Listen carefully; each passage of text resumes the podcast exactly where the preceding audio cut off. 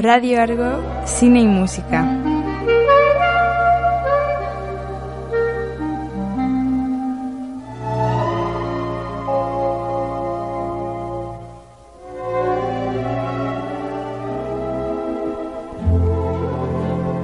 Hola amigos, muy buenas tardes, bienvenidos a Radio Argo.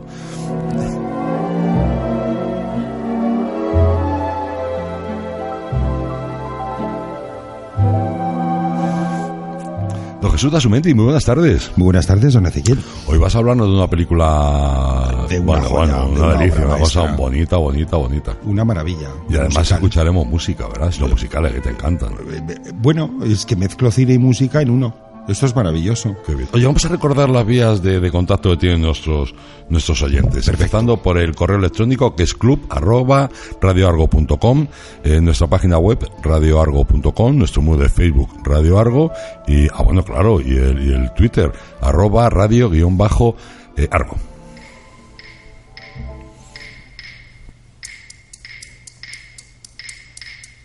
Radio Argo. con Ezequiel Triñaque.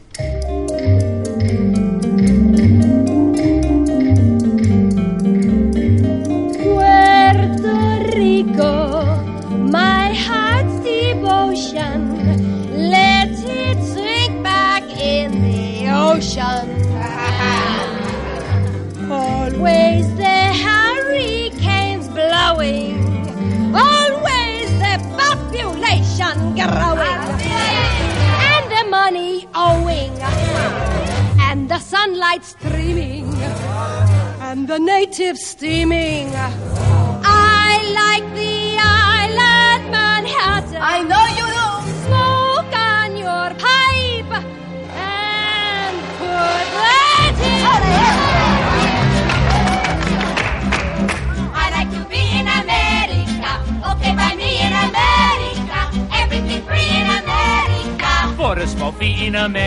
Yo creo que ya sabrán todos ustedes de la película que no va a hablar Jesús de Asumendi, pero vamos a esperar un poquito, porque primero vamos a hablar de, de tu blog, vamos a hablar de, de lo que queda del día. Ah, mm, eh, pues estupendo, fantástico. Hoy he publicado, he publicado una historia, la primera parte de una historia, acerca de esta cantidad enorme de días de celebraciones de días internacionales o días mundiales que existen en todo el mundo. No hay días en el calendario, esto es cierto, para, para conmemorar y para celebrar tantos días, la mayor parte de ellos, con todos mis respetos a aquellos que lo solicitan a la ONU, que es quien lo tiene que conceder, absolutamente absurdos, pero te hablo desde el Día del Huevo en Argentina hasta Al el día de la alegría, que no sé qué cosa. Pero es que el Día de la Alegría tendría su sentido, pero el Día del Huevo o el Día del Inodoro... Y en México, Chile, el Día del Inodoro lo celebran los chinos. Y el día de. En, en Chile, Brasil y México se celebra el Día del Orgasmo Femenino. ¿Y cómo se celebra eso? Habrá que ir a México, a Chile o a Brasil para informarse y preguntarle a alguna de las No, mozas. no ha recabado, no ha recabado información sobre el tema. Eh, he preferido no recabar información porque directamente escribo a la ONU y protesto. O sea, lo que me parece lamentable es que se tenga que celebrar el Día del Orgasmo Femenino. ¿Cómo le irá a las pobres? Para que tengan que celebrar uno. Vamos, digo yo, no lo sé, en fin, no me quiero meter en berenjenales, pero sobre esto ha ido hoy. La primera parte es todos los días que verdaderamente existen, y la segunda, que es la del jueves, que es más mía, es sobre los que a mí me gustaría que se celebrasen. Ah, sí, ah, qué bien. O sea, Y pongo cara de tus- malo tus, porque- pro- tus propuestas. mis propuestas que son todavía peores que la del huevo o la del inodoro. Pero eso habrá que esperar al jueves. De momento puede empezar Mm. a disfrutar con la de hoy que tiene lo suyo. Eh, ya saben, en el blog de lo que queda de día de, de nuestro amigo Jesús Asumendi. Eh, el chico es ácido, pero merece mucho la pena. Bastante. Merece, merece, merece mucho la pena. Oye, antes de empezar a hablar de esta maravillosa película que es The Story, Mm. eh, como todos nuestros oyentes han oído, incluso hasta yo he sido capaz de identificar la música, escuchamos un poquito más y ya empezamos. Me parece Porque nos hemos quedado con un poquito de ganas, ¿no? Nos hemos quedado con ganas de toda la banda sonora. Pues ya, sí. ya verás como Guillermo nos pone un poquito más. Fantástico.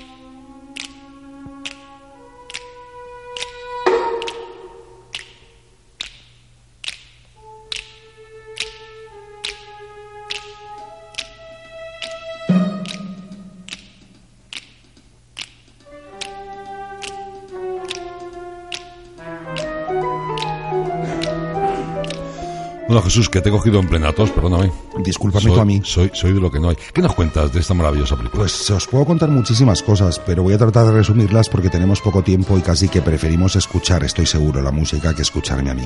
Pues voy a contar varias cosas curiosas. Eh, bueno, la película West Side Story, deciros que aquí en España afortunadamente se tituló así, pero que el subtítulo, tanto sudamericano como en algunos cines nos intentaron vender fue Amor sin barreras. Amor sin barreras. Amor sin barreras, efectivamente. Así se tituló la, la película en varios eh, países de, de Sudamérica. Es una producción norteamericana del año 1961. Como siempre. Del 61. Del 61, Claro. fíjate, no ha llovido nada, ¿no? Pero está, eh, es absolutamente vigente el tema. sí, sí. Eh, a pesar de que se basaron en algo que no podía ser más antiguo, como Romeo y Julieta, pero, pero bueno, la cosa es que la, la, la trama de la película sigue vigente y desde luego la película, en la música de la película, yo creo que es una de las mejores bandas sonoras que se ha compuesto jamás. Como la mayor parte de los eh, musicales americanos, como no, están basados en otros musicales que vienen de Broadway, que proceden de Broadway. Este es el caso de West Side Story, ¿no? Eh, no obstante, lo adaptaron al cine del musical de el mismo título, West Side Story, que se estrenó en Washington. Curiosamente, no llegó a Broadway hasta un mes más tarde, el 20 de agosto de 1957. Eh, tan solo cuatro años después de un éxito sin precedentes en los musicales de Broadway, se decide llevarla al cine. Eh, en muy pocas ocasiones, salvo actualmente con los hermanos Cohen, que los conoceréis, claro. eh, No hay país para viejos, por ejemplo, o Fargo, o los hermanos Wachowski, que son los directores de la trilogía Matrix, Ah, sí, sí. que uno de ellos se ha operado y se ha convertido en mujer. Ahora se hace llamar Lana. Es completamente mujer. Bueno, pues esta película, West Side Story, la que nos ocupa hoy, ha sido firmada, perdón, por dos nombres en la dirección. En este caso fueron el maestro Robert Wise, que a lo mejor como nombre no suena, pero que es un señor de lo más versátil y de lo más prolífico que ha dado Hollywood y que ha dirigido cosas como Sonrisas y Lágrimas, un musical, Quiero vivir con Susan Hayward, en, en el- en la película que hacía el papel de condenada a muerte, un drama, la primera entrega de Star Trek, ciencia ficción, Cualquier día en cualquier esquina, una maravillosa comedia con Shirley MacLaine y Robert Mitchum, ah, o incluso ha tocado el terror con las dos vidas de Audrey Rose. Ajá. Pues este director Robert Wise junto con eh, Jerome Robbins, que era el coreógrafo del era un re- reconocido coreógrafo norteamericano, pero además fue quien creó la coreografía de esta película. Eh, exigió codirigir la película o dirigirla él, si no, no dejaba que sus coreografías fueran llevadas al cine. Con lo cual, no, no, a mí me parece muy bien. sí, Además, también, es, que, es que la película no hubiera sido lo mismo sin las maravillosas coreografías de este señor de Jerome Robbins. Eh, Robert Wise, el director digamos, de actores de la película, que además era productor, decidió que muy bien, que codirigían los dos y tan ricamente. Y así eh, se puede ver en los títulos de crédito. La película ha sido dirigida por los dos. Por supuesto, primero viene Robert Wise y luego Jerome Robbins. Este último, Jerome Robbins, como digo, cuyas coreografías para este musical marcarían un antes y un después en el mundo de la danza en Broadway, accedió a coreografiar la película, como os he dicho, solo si figuraba como codirector. Eh, el guion de la película está basado en el musical de Broadway. Espera, escuchamos un poquito de música, un poquito más de música y luego nos cuentas el guion. Perfecto. ¿Eh? Porque el guion interesa muchísimo, pero vamos a ambientarnos, vamos a poner un poquito de música y nos vamos ambientando y vamos recordando, porque seguro que todos hemos visto esta película, vamos recordando lo que era la película. Muy bien. There's something due any day. I will know right away, soon as it shows. It make 'em cannonballing down through the sky, gleaming its eye bright as a rose. Who knows? It's only just out of reach, down the block on a beach, under a tree. I got a feeling there's a miracle due, gonna come true, coming to me. It be? Yes, it could. Something's coming, something good. If I can wait, something's coming. I don't know what it is, but it is gonna be great. With a click. Bueno, Jesús, pues cuéntanos, cuéntanos lo que era el guion, el guion de la película. Pues os cuento, el guion de la película, eh, elaborado por un señor que se llamaba Ernest Lehman, está basado en el musical de Broadway que también eh, guionizó él, el cual a su vez está basado en la famosa tragedia de Shakespeare, Romeo y Julieta. Pero aquí no hay ni capuletos ni montescos, hay los Jets, que son los americanos, una pandilla calleje- callejera, y los Sharks, que es otra pandilla callejera eh, rival de los Jets, que son los puertorriqueños. Pero ¿cómo y por qué se llega hasta aquí? ¿Por qué no pensaron antes en algo? Pues sí. El mérito de adaptar una obra clásica de Shakespeare al mundo moderno pertenece íntegramente a Jerome Robbins, al coreógrafo. No sería justo no reconocer, de todas maneras, que la idea, curiosamente, eh, vino gracias a uno de los actores con más talento y belleza de Hollywood, Montgomery Clift. Anda, caramba. Montgomery Clift estaba planeando ah, montar en Broadway Romeo y Julieta, preparaba el montaje y se sentía un poco perdido ante el diferente enfoque que quería dar al personaje de Romeo, así que consultó curiosamente con el coreógrafo Jerome Robbins, que además de ser coreógrafo era una de las personas más cultas que había en Hollywood en aquella época, y este señor se quedó con la copla. Se quedó con la copla de darle un nuevo enfoque a Romeo y Julieta. En principio, eh, no se habló de los Jets y de los Sharks, se habló de la lucha entre judíos y practicantes de la religión, de la Iglesia Católica. Católicos, católicos Sí, judíos. efectivamente. Esto, este proyecto, que en principio era con el que iban a trabajar tanto Jerome Robbins como Leonard Bernstein, que era el compositor, que es el compositor de semejante partitura, todavía no estaba Ernest Lehman metido en el, en el, en el ajo.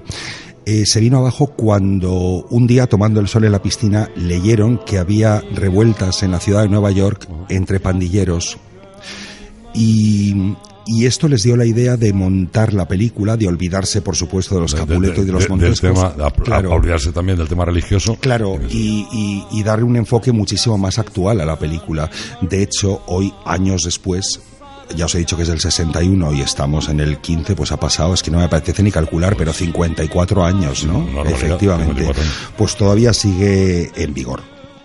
Así que, em, para el guion contaron, como os he dicho, con Ernest Lehman, que en aquel momento en Broadway tenía una obra que se llamaba La Casa del, la casa de los Valientes, que tra- trataba el tema racial, y le propusieron si le interesaba montar un espectáculo basado ligeramente en Romeo y Julieta, un espectáculo musical. Por supuesto, accedió.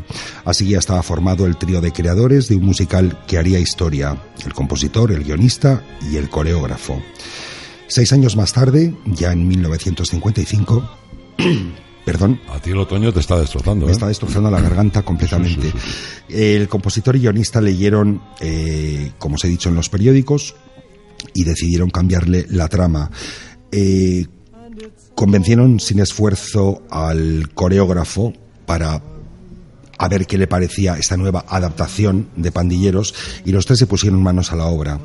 Aparece alguien fundamental para la confección de la historia y viene de la mano del compositor Elmer Bernstein. Perdón, antes he dicho Leonard Bernstein, nada que ver, Elmer Bernstein. El letrista se llama Stephen Sondheim. Es un señor puntal de los musicales americanos. No solamente ha compuesto, por ejemplo, Gypsy o, por ejemplo, Into the Woods, No. sino que además es un señor que de letrista ha pasado a componer partituras maravillosas eh, que por supuesto la gran Barbara Streisand le ha versionado tantas y tantas veces. Sí, Bárbara. Sí, Toma, La cantidad de personajes que sacas todos los días aquí en, de una película, la cantidad de personajes que ni, ni conoces, ni conocemos siquiera. bueno, yo es que soy un friki de estas cosas, pero bueno, eh, deciros que ambos compusieron tanto, tanto el Bernstein como Sondheim un tema que se llamaba Mix, que nunca llegó a utilizarse ni para el musical ni para la película. Eh, como todas las obras maestras, requiere su tiempo. Trabajan por su cuenta durante dos años más y el 17 de marzo del 57, ya hartos de que no saliera nada, se vuelven a reunir los tres sin separarse con el fin de tener terminada la obra cuanto antes y lo consiguen. Se barajan títulos como, en vez de West Side Story, East Side Story, la historia del lado este. Otro título era Calla y Baila, otro Pandilleros, pero al final se decantaron por West Side Story, que es el título definitivo. Tras más de dos meses de ensayos, consiguen estrenarla, como he dicho antes, el 20 de agosto de 1957, pero no sería hasta un mes más tarde que se estrenaría en Broadway, en el Winter Garden de Nueva York, el 26 de septiembre de 1957. Perdón de nuevo. Disculpad. Tú no te preocupes, Eh, oye, el, el- el otoño es el otoño. ¿verdad? El argumento es de todos conocido. María, hermana de Bernardo, cabecilla de los Sharks, la pandilla puertorriqueña, se enamora de Tony, excomponente de la banda rival de los Jets, liderados por su íntimo amigo Riff. Pero la diferencia de razas y el enfrentamiento continuado de ambas bandas hacen de su historia de amor una historia imposible que termina en tragedia. Hasta aquí puedo leer como Mayra Gómez Kemp. Sí, ya no, ya no le contamos Yo más. imagino que es una película que todos los oyentes habrán visto y desde luego el que no la haya visto se la recomiendo encarecidamente. Sí, además es lo que dices tú, es una película, fíjate los años que tiene, parece mentira. Yo, yo pensé que era, que era, era antigua, pero no tanto. Sí. 54 años, y la verdad que es una película que se deja ver muy bien. ¿eh? de maravilla. Ya te digo que no ha perdido un ápice de, de- de vigencia. No, no se ha quedado antigua como otros Incluso musicales. a nivel musical. Totalmente. A nivel musical es una Musical música actual, con unas letras impresionantes y, y es una, un musical del que todavía se siguen haciendo versiones teatrales, vamos, versiones, adaptaciones o musicales teatrales con la partitura íntegra en todas las partes del mundo. En España hemos tenido varios montajes de West Side Story y con bastante éxito, lo Sí, cual significa que a la gente que ha visto la película le sigue gustando y a los que no descubren un musical que es verdaderamente inolvidable y que creo que a todos los que nos gusta el cine forma parte de nuestra filmografía selecta, por lo menos en mi caso, ¿no? En el mío también, es una película que me gusta mucho. Fíjate que en, en ocasiones hay algunas que no me gustan. Eh, sigo sin ver lo que el viento se llevó. Lo Bueno. siento, lo reconozco de aquí, lo veré. Lo Te lo veré. perdono, pero cualquier Lo día veré, te lo ato- te ato una silla cómoda, eso sí, porque son tres horas y pico. Y, la veré, y la veré. No es tan larga eh, West Side Story, dura 151 minutos, lo cual ya es un metraje bastante considerable, pues son se- dos horas y media. Pero se ¿eh? deja ver muy bien, ¿eh? Absolutamente. Se deja ver muy bien. Bueno, ya nos olvidamos del musical de Broadway, nos centramos en la película, la cual se estrena el 18 de octubre de 1961, pues prácticamente cuatro años después del estreno del musical. Eh, iniciando una increíble carrera comercial en todo el mundo, hasta el extremo, por ejemplo, fijaros, de que en París se mantiene en el mismo cine donde se estrena durante más de cinco años. Cinco años. Cinco años. Es la ciudad del mundo donde más éxito tuvo, por lo menos de exhibición. Os voy a hablar del curioso reparto porque todo el mundo, o todos los entendidos en cine, o todos los críticos de cine, eh, ¿Quieres que escuchemos un poquito más de música? Y cambiamos de Eh, Es que, claro, es que es interesantísimo lo que cuentas de la película, pero creo que esta película en concreto, sin escuchar, sin disfrutar la música, pierde muchísimo. Pues vamos a ello. Vamos, vamos a escuchar un poquito más de, de música que nos ponga nuestro amigo Guillermo y ahora perfecto.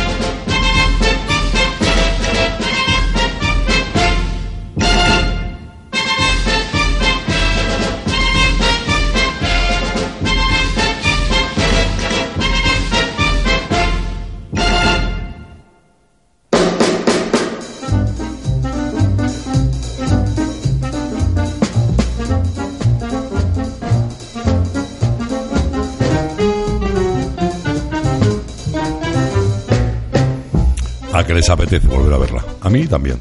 Seguimos. Definitivamente, esto que estábamos escuchando es el baile del gimnasio donde los protagonistas Tony y María se conocen. Sí. Eh, bueno, vamos a, vamos a hablar del reparto. Del reparto que, como os decía antes, yo creo que ha sido todo un error de casting el reparto. Sí. Eh, sí, Es un poco inexplicable eh, la elección de todos los actores menos uno que ya os diré quién es. Pero vamos a empezar por la protagonista que es Natalie Wood. Interpreta el papel de María, la protagonista de la Julieta moderna. El A mí, a mí papel- me parece que está fabulosa. pues a mí me parece que es una señora eh, como el eslogan de Lola Flores, no canta, no baila, no se la pierdan.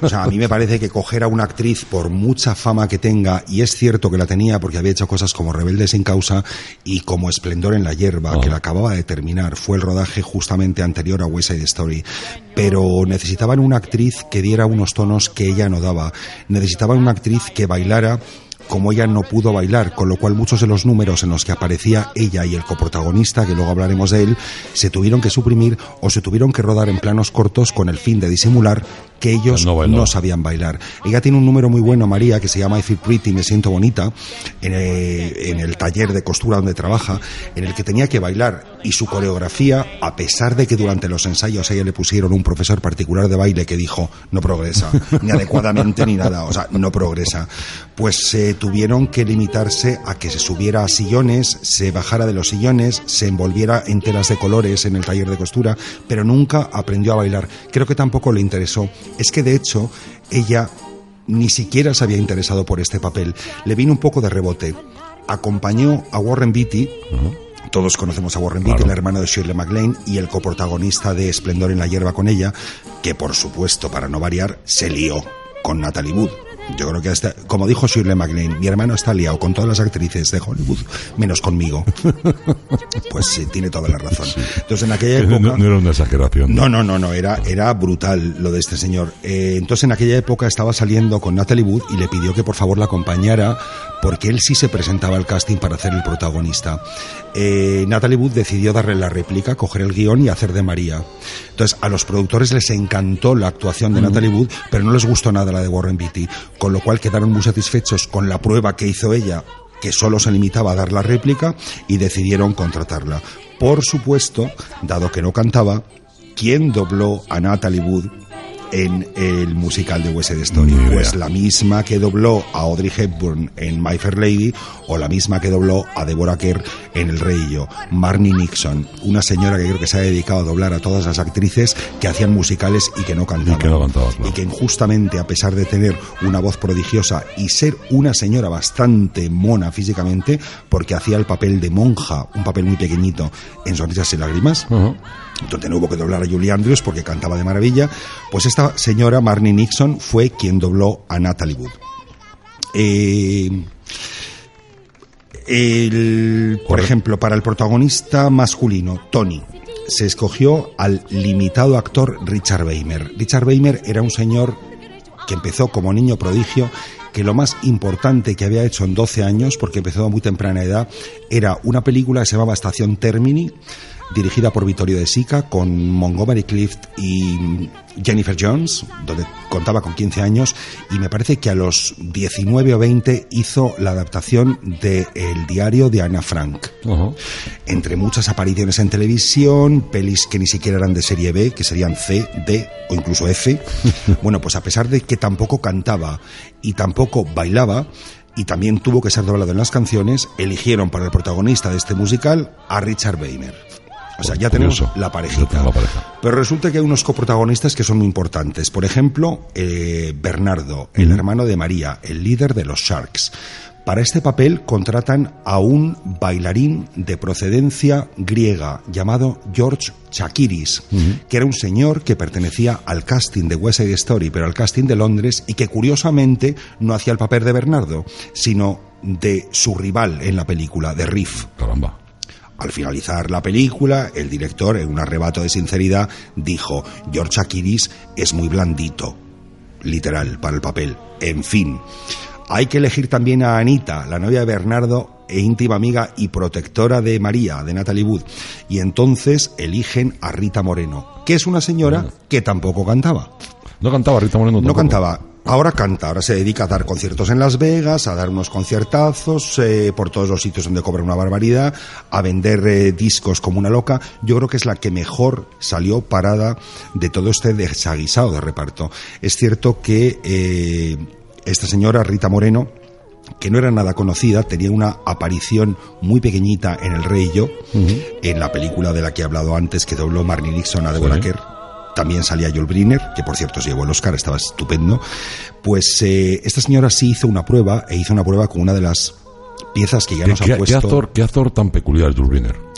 Pues eh, yo no lo considero verdaderamente buen actor. A mí no es un no. señor que me haya gustado mucho. No, pero era peculiar, ¿verdad?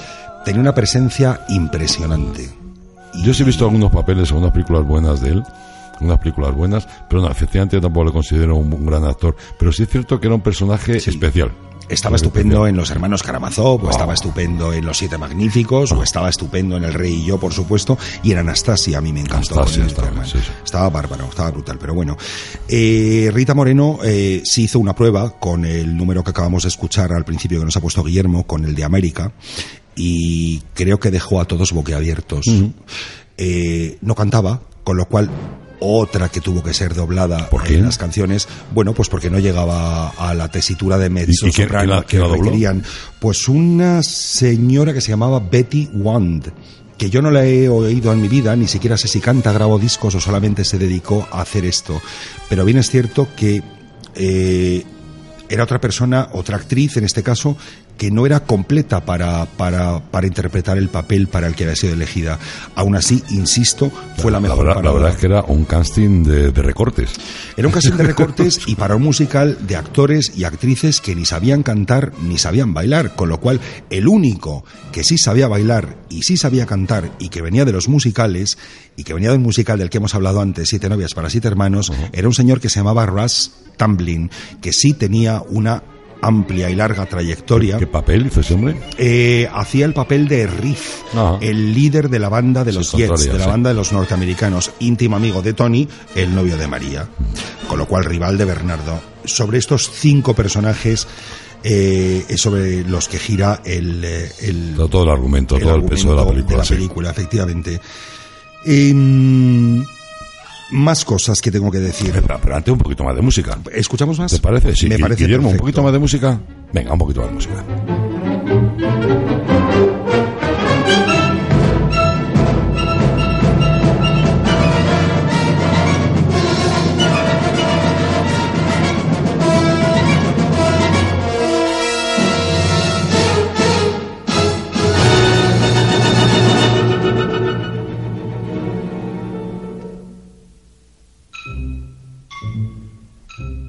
Seguimos, seguimos, Jesús. Seguimos ya para terminar con el reparto, deciros que sea como fuere y a pesar de que ya nos hemos acostumbrado a ellos y que la película quizá ahora, una vez vista y una vez disfrutada, eh, no tendría ningún sentido sin ellos, el reparto ha sido siempre objeto de debates y polémica desde el estreno del film hace cincuenta y tantos años. Nadie ha explicado razonada y públicamente el porqué de este casting a todas luces nefasto, pero absolutamente efectivo. Bien es cierto que desconoce la mayor parte de la gente nombres como Marnie Nixon, que os acabo de decir, o Betty Wand que ni siquiera la conocía yo, pero hoy me he tenido que documentar. Y ni siquiera recuerdo cómo se llamaba el cantante que eh, dobló a, a Richard Weimer en el papel de Tony. En fin. Deciros que es una de las películas más premiadas por la Academia de Cine de Hollywood. Tenía 11 nominaciones al Oscar y solamente perdió uno de los 11.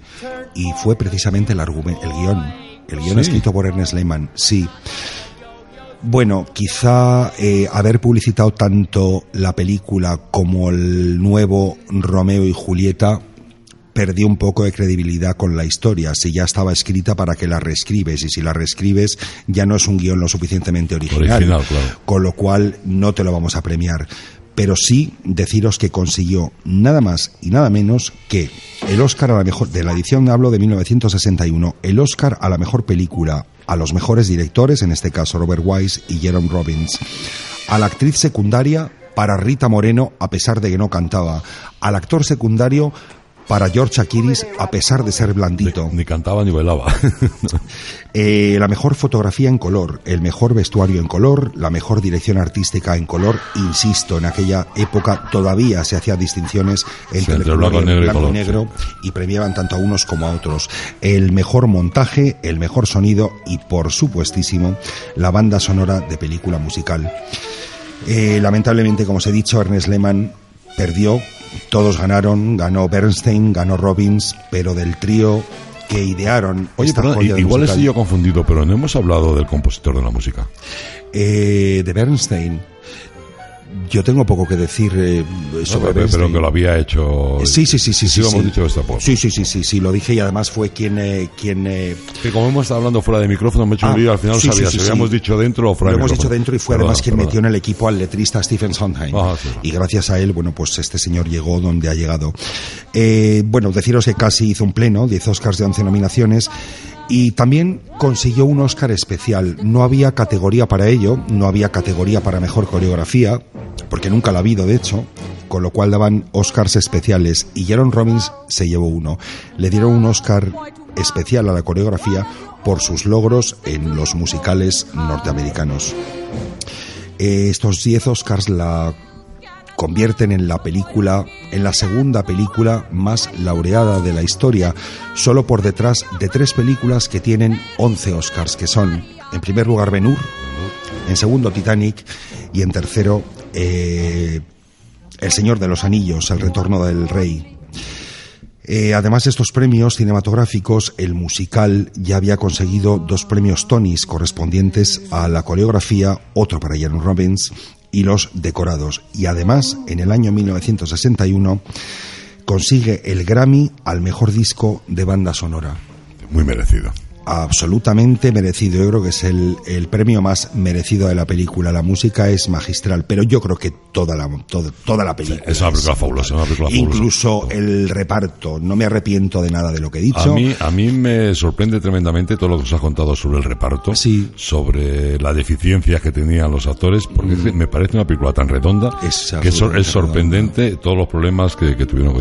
Eh, sí he leído también esta mañana y me ha resultado muy curioso que no solamente hubo que remodelar y que ajustar los números musicales a, a los dos protagonistas, a Tony y a María, porque desentonaban con respecto a los demás que sí bailaban todos. Eh, Sí, lo que era el coro, lo que era Claro, la, la- la eh, gente que todos lo eran bailarines, bailarines, claro, claro. eh, era lo más importante de la película, la coreografía, además de la música y además de la historia, si queréis, sí. Pero ellos desentonaban muchísimo, con lo cual, si, si para todos aquellos que quieran volver a ver la película, se darán cuenta de que en muy pocos números musicales de grupo aparecen tanto Natalie Wood como Richard Weimer. Hola. Son números de ellos, para ellos, y donde están alejados del grupo principal de la película. Los demás, insisto, aunque no cantaran como Rita Moreno o George Akiris, sí bailaban y bailaban muy bien, con lo cual ellos sí no desentonan. Contaros ya, solamente me quedan dos curiosidades y ya termino con West Story por hoy. La primera película es que Elvis Presley, el, el gran Elvis Presley, tuvo la oportunidad de representar el papel principal, el de Tony. Mira, cantaba bien. oye. Bailar no bailaba, pero cantaba bien.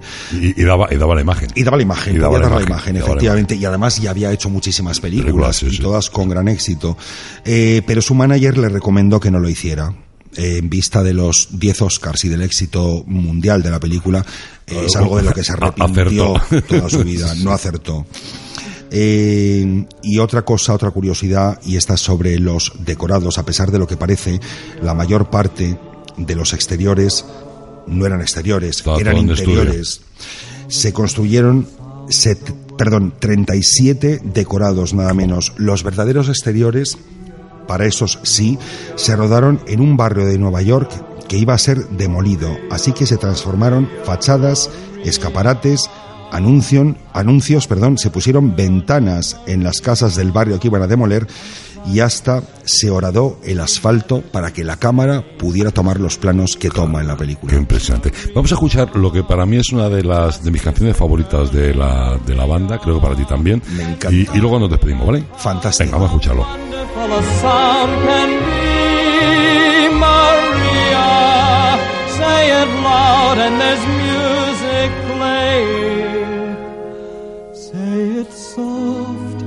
It's almost like praying. Maria, I'll never stop saying Maria.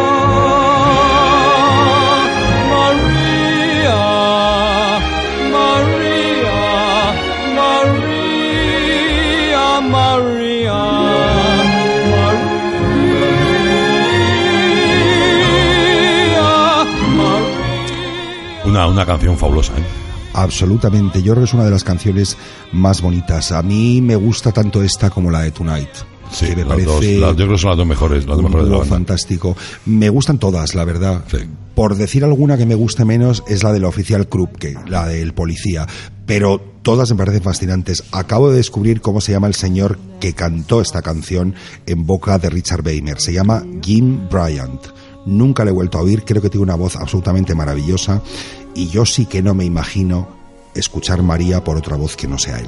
Sí, la verdad es que cuesta mucho cuando has escuchado una cosa, has visto una película, eh, ver personajes distintos. Escuchar a otras personas te cuesta mucho. te Claro, efectivamente. Yo por eso eh, estoy absolutamente en contra de los remakes, de Claro. estas, de estas nuevas versiones de películas que ya han tenido un éxito arrollador, que han demostrado que se hacía cine de calidad y que eran buenas. Y no solamente hablo, que yo sepa, afortunadamente, todavía ni, ni se planea hacer un remake de, de West Side Story, pero sí de películas como Crimen Perfecto Ajá. de Hitchcock o de una película tan sencilla como fue Poltergeist, que es de los años 80 finales, se acaba de hacer una versión absolutamente deplorable de la película, que es muchísimo peor, donde los personajes como Caroline no se le da tanta importancia. ¿Cómo, cómo se titula para no verla?